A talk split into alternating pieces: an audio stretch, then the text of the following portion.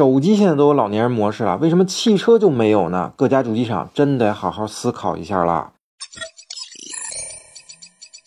那智能手机呢，让我们的生活越来越方便，衣食住行的任何需求，只要一个手机都能搞定。但对数码产品并不精通的老年人们，在这个时代就很不适应了，那根本玩不转这些花里胡哨的 APP。不过在各方的努力下呢，手机厂商和大 APP 呢都推出了针对老年人的关爱模式，再加上子女和社会力量的辅导，那很多老年人呢也能比较熟练的操作智能手机了。而在汽车行业，智能化趋势呢同样是一发不可收拾。那汽车的功能呢越来越多，尤其是在车机系统上，但同时呢也变得越来越复杂了。那过去的汽车像空调啊、座椅加热这些常用的功能，用十天键就 OK 了。而现在呢，有些车呢则必须要通过中控大屏操作，那这个对于老年人来说呢，真的是很不友好。哎，那有些网友估计会说啊，老年人就别开智能汽车不就好了吗？开普通汽车不行吗？这种想法啊是标准的因噎废食，是不对的。那其实老年人对于智能化汽车是更有需求的。那人老了，反应就慢了。智能驾驶系统呢，对于行车安全的提升呢是很大的。那车机大屏幕显示的导航信息看起来呢也会比手机清晰多了。那老年人看起来呢也会更加方便。所以怎么能剥夺老年人用智能汽车的权利呢？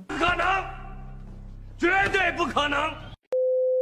而熊仔我呢想了四条方案，应该呢可以帮助老年人更方便的使用智能汽车。大家听听我说的对不对啊？首先呢，车机系统增加老年人模式，也就是我们常说的简洁模式，把常用的功能呢放在首屏，并且呢图标做大，其他各种功能呢隐藏在二级菜单里，降低老年人的操作难度。其次，四 S 店交车的时候不能只是一手交钱一手交货了，针对老年人呢，应该比较系统的进行功能演示，让老年人知道该如何使用这些功能。当然，这么多功能啊，老人肯定记不住。那之后呢，也应该随时可以联系到 4S 店或者厂商，让专人呢提供教学服务。其实视频通话呢就能很大程度上的解决问题。第三呢，就是语音输入，其实对于老年人来说呢是很好的操作方式。那需要什么功能呢？直接告诉车机系统就好了。但是我觉得呢，可以让语音系统变得更加积极主动一些。譬如啊，冬天直接问老人要不要打开座椅加热和暖风，那夏天问要不要打开座椅通风和冷风。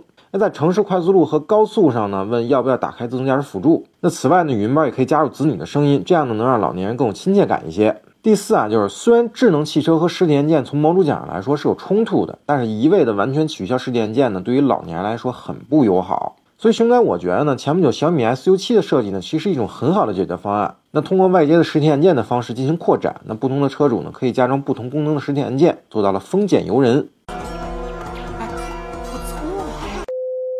其实我们父母那代人啊，当年也是时代的弄潮儿，像 BB 机啊、大哥大啊也玩的也是贼溜。